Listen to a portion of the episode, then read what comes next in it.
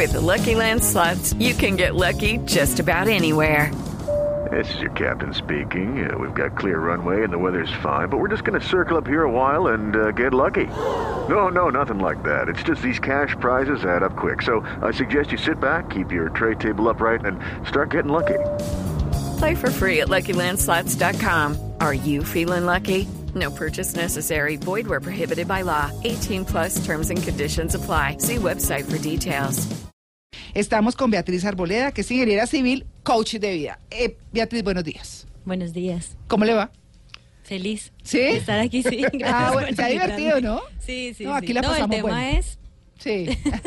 bueno, es que justamente estamos hablando de los insaciables y usted que, que maneja todos estos temas de vida, pues Luis Carlos ha puesto un excelente ejemplo y tal vez lo pertinente en este momento es, o lo primero que hay que decir es, ¿cuándo es un exceso y cuándo no? Teniendo en cuenta que Luis Carlos pues eh, cubre cine para Canal Caracol, lo hace aquí en Blue Jeans, entonces dice uno, bueno, si uno está en su carrera, ¿es insaciable?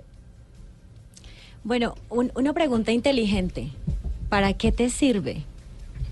Eh, me- sí, claro, no, me alimenta. A mí me ha ayudado, por ejemplo, para aprender idiomas. Yo he aprendido idiomas a punta de, de- de- de películas eh, y conoce siempre uno lugares, culturas, se distrae. A mí- yo siempre he dicho que el cine es el mejor plan de entretenimiento y cultura. Y a mí me ha, sido, me ha servido para enriquecerme y también para fortalecer mi carrera. En este momento yo trabajo en esto y me ha permitido muchísimas cosas valiosas para, para mí mismo. Yo, eh, yo te diría, depende de tu propósito de vida.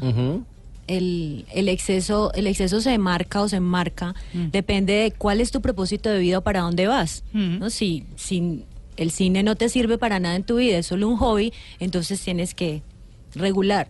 Pero si el cine te sirve para alimentar, para crear, para hacer Vivir. cosas nuevas, entonces eso no es un exceso, eso es parte de lo que necesitas para crear tu camino. Claro, es como los periodistas deportivos que se ven tres y cuatro partidos Uy, diarios de fútbol y hay gente que no los entiende, pero pues es lo mismo. No, no es lo mismo, son partidos de fútbol. Sí. Pero hay gente que lo ve desde el, desde el otro extremo. Claro. Bueno, entonces, aclarando eso, pero que también de pronto debe- puede tener un límite, ¿verdad? O sea, eh, se trata de trabajar, pero no de volverse workaholic, como dicen en o, o adictos al trabajo. Pero digamos que es un, es un tema en el que si uno está en lo que es su objetivo de vida como profesional, que también los tiene como personal, pues uno dice, bueno, está bien, dedíquese a eso, hágale, bueno, por ahí va. Pero cuando la gente se va al ejemplo que ponía Mauricio al comienzo del programa, donde decía, bueno, entonces la gente tiene bicicleta, después tiene motocicleta, después tiene el carro de segunda, después tiene el carrito nuevo, pero de bajito precio, después tiene, bueno, y así decíamos, no, pues terminen la luna, porque hay gente que entonces era un ejemplo en el que, eh, que, ponía yo y es, tiene eh, el apartamento chiquito y se acaba de comprar un apartamento eh, más grande y ya está pensando en el que tiene como 100 metros más y como que nunca, gente como Y insaciable. después quiere finca. Y después quiere fin, que Y después quiere quiere... apartamento en Miami. Y Sí. después quiere apartamento en Dubai. Sí. Y después en Londres. Sí, sí. Sí, Anyway. Bueno, esas personas a lo mejor no tienen claro qué es lo que quieren y están experimentando. Experimentan, experimentan, compran algo. A lo mejor sienten que la felicidad viene de las cosas, ¿no? De- o de los logros, o de sentirse diferentes cuando obtengan algo, cuando hagan algo. Entonces, esas personas siguen experimentando porque todavía no experimentan realmente lo que creen que se va a experimentar. Es como una idea mental con un- una realidad creada y no te da la satisfacción. Entonces, siguen buscando. Hay gente que se queda toda la vida en la búsqueda. ¿Cierto?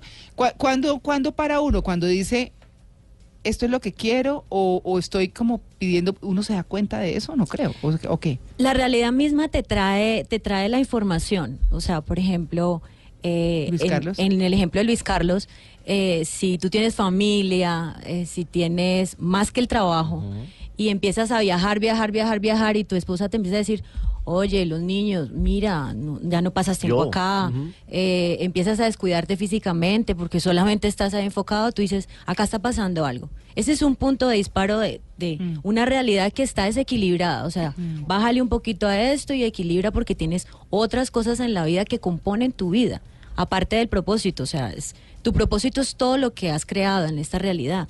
Y si no, entonces ¿Para qué creaste familia? ¿Para qué tuviste hijos? Y entonces dedícate solo a eso. Y hay gente que lo decide así. Sí. No se casa, no tiene hijos y se dedica a viajar por el mundo y... Ay, ¿cómo se llama Luis Carlos? Ayer me vi la película, ya me olvidó el nombre. La de George Clooney que viaja despidiendo gente. Eh, ¿Viaje de amor? eh, ¿Cómo es? eh, no. ¿Amor en el es, espacio? eh, Tampoco.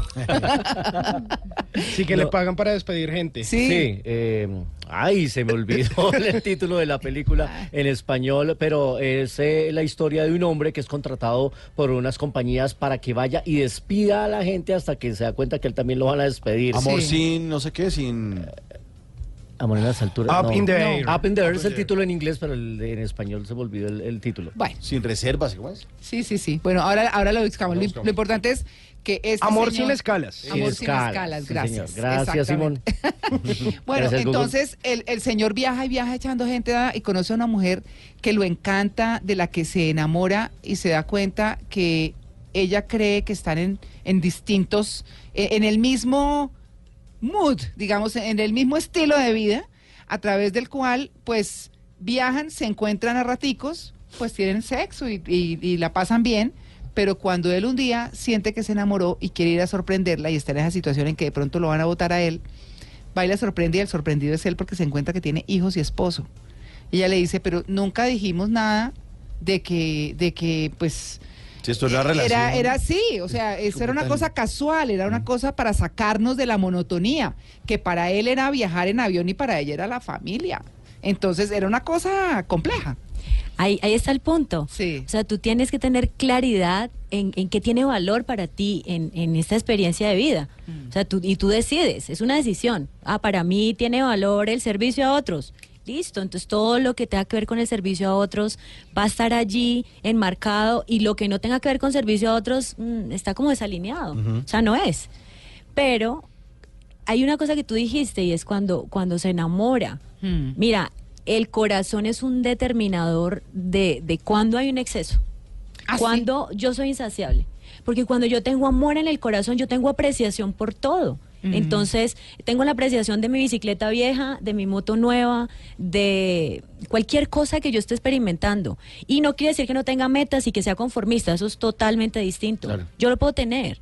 Pero entonces tengo esta apreciación cuando voy a vender mi, mi, mi- mi bici viejita, Mm. tengo tanto amor por ella, la entrego con cariño sabiendo que ya necesito otra para mi que voy a propósito. recibir. Mm. Necesito otra para mi propósito y por eso la vendo. O por eso me voy de ella. Pero el que quiere coleccionar también tiene un propósito. A lo mejor es que vean en su mundo en el que vive de colecciones, de recuerdos, de y quiere agradar a la gente y por eso colecciona más, ¿no? Para tener novedades en las visitas. Bueno, pero ese ejemplo, eso de- del ejemplo de la familia y del coleccionista y todo, me recuerda algo que leí en alguna oportunidad en la que una, un señor coleccionaba muchas cosas de una marca específica. Eh, eh, no me acuerdo qué era específicamente, pero era algo. Entonces tenía ya toda una habitación llena de eso y él era muy ocupado. El único día que tenía descanso se dedicaba a limpiar y a limpiar. y a limpiar. Se había casado y su esposa estaba harta ya del tema, de que el tipo limpie y el único día era para limpiar las benditas cosas. Sí. Entonces un día ella cogió todo y se lo botó. Uy. No, Oh, no. Esa es una cosa extrema, pero se le, Uy. le botó toda su colección a chavo a la basura y se fue en el carro a la basura. Se divorciaron. Claro. Eh, eso fue una cosa terrible hasta que le hicieron entender a él que si había formado una familia y en la familia se iba a dedicar únicamente a la colección, fuera de que no tenía más tiempo porque estaba trabajando, pues entonces que decidiera qué quería hacer en la vida, si recuperar su colección o recuperar su familia, que escogiera cuál de las dos cosas. Esa es una cosa compleja. Yo aquí hablo como coach. Sí. Y les digo que en, en mi consulta llega gente y me dice, es que eh, se dedica, por decir, se dedica a la colección. Y digo, ok, ¿qué le encontraste para juntarse? O sea, ¿qué eran afines? ¿no? Mm. Eh, porque cuando tú vas a escoger, cuando vas a hacer ese casting de pareja, tú tienes que ver cuáles afinidades hay y eso que a ti te parece y que admiras en la persona puede ser la línea de, del- de abi- de abrirse, de, separarse. O sea, eso es que me encantaba su pasión al fútbol. Ok. ¿Y a ti ¿qué tanto te apasiona, no? No, más o menos, yo lo acompaño. Y cuando esto se vuelva la pasión al máximo, eh, ¿tú cómo vas a, cómo vas a operar, no? Claro. Ya, Eh, ya, lo, eh, ¿Ya lo tienes previsto o no? Porque eso puede ser que él va a preferir. Yo tuve un novio, novio, sí, una pareja, y me dijo, mira, mira mi amor, hay algo más importante que tú en la vida y se llama el fútbol. Y me lo demostró por Feliz 13 pelota. años. No, pues es que Sí. a- a- recientemente hablábamos acá de una película que tenía como título El fútbol o yo, que es esa situación, un tipo obsesionado con fútbol a toda hora y el fútbol lo hace perder su trabajo y le pone en riesgo su relación de pareja. Ah. Y es una película argentina que estaba hace dos semanas en cartelera. ¿Qué? Mi opción fue amar el fútbol. Porque Ah. dije, ok, si yo lo quiero a él, bueno, amaré el fútbol también y aprenderé de fútbol y comentaré de fútbol y, y miraré todo para poder tener también esa afinidad con él porque habían otras cosas que eran interesantes para mí. Entonces, Bueno, ¿y dónde se quedan los gustos de uno, entonces? no, eh, er- es, es incluirlo. Yo no iba a renunciar a mis gustos, pero incluí uno nuevo. Ujú. Tú puedes hacer lo que quieras, tú estás experimentando aquí, puedes incluir, quitar, poner, o sea, no, no te tienes que definir, yo soy así por el resto de la vida. No, tú puedes, puedes crearte, todos los días recrearte y decir, hoy me gusta esto, mañana esto. Pero es que mire, por ejemplo, a mí me pasó algo particular hace algunos años y es que yo iba de mucho al estadio, iba a ver fútbol y digamos que era como una especie de problema, eh, digamos en mi casa, porque me decían, como no vaya, es que usted a qué va, eso es peligroso, además siempre pierden, no sé qué, bla, bla, bla. Eso quiere decir este que es rollo. hincha de millonarios. Sí. Ay, no, claro, yo también. Yo Sí, también. yo no. también. Sí. Amo millitos, amo Yo también millitos, amo no millitos. importa, no importa. Y entonces eh, su- ocurrieron dos episodios como bien malucos saliendo del estadio y eh, opté por dejar de ir al estadio y dejar de invertir ese dinero en algo que a mí me gustaba mucho, que yo lo disfrutaba, pero entonces dije, vea, pues sí, finalmente pues no les está yendo bien y yo prefiero invertir este dinero en ir a cine. Entonces de ahí la boleta que yo pagaba, prefería metérsela a una tarjeta de cine y pues empecé a trasladar toda esa afición o esa satisfacción que me causaba el fútbol por el cine. Y pues pero yo creo pero que no usted se puede rebasaba trasladar. esos límites, Simón.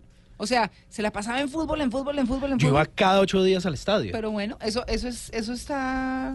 Es fuera de los depende del límites. punto de vista. O sea, Sí. ahí sí depende del punto de vista, pero el ejemplo de Simón es buenísimo, Ujú. porque es una persona que sabiendo que le gustaba mucho, hizo conciencia, que eso es lo que el ser humano tiene de ventaja con el resto de los animales y las plantas y todos los seres vivos.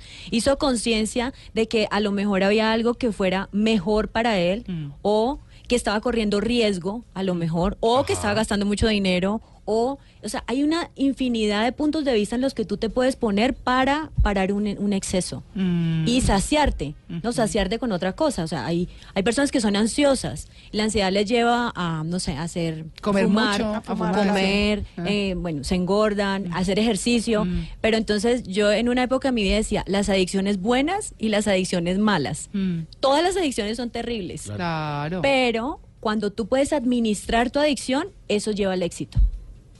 Difícil. Pueden, puedes ser inteligente. Claro. Con una supuesto. adicción, irte al éxito. Claro. Porque en conciencia la estás usando para ayudar a otros. De eso que tienes mucho, lo estás dando mucho. Lo estás compartiendo. Manteniendo equilibrio. Bueno, muy bien. Pues estamos hablando justamente de los insaciables. Esos que no se conforman con, con Y dele, nada y cada y vez dele. quieren más, Más, y más, más. y más. Bueno, buen tema. 8 y 30, estamos en Blue Jeans de Blue Radio.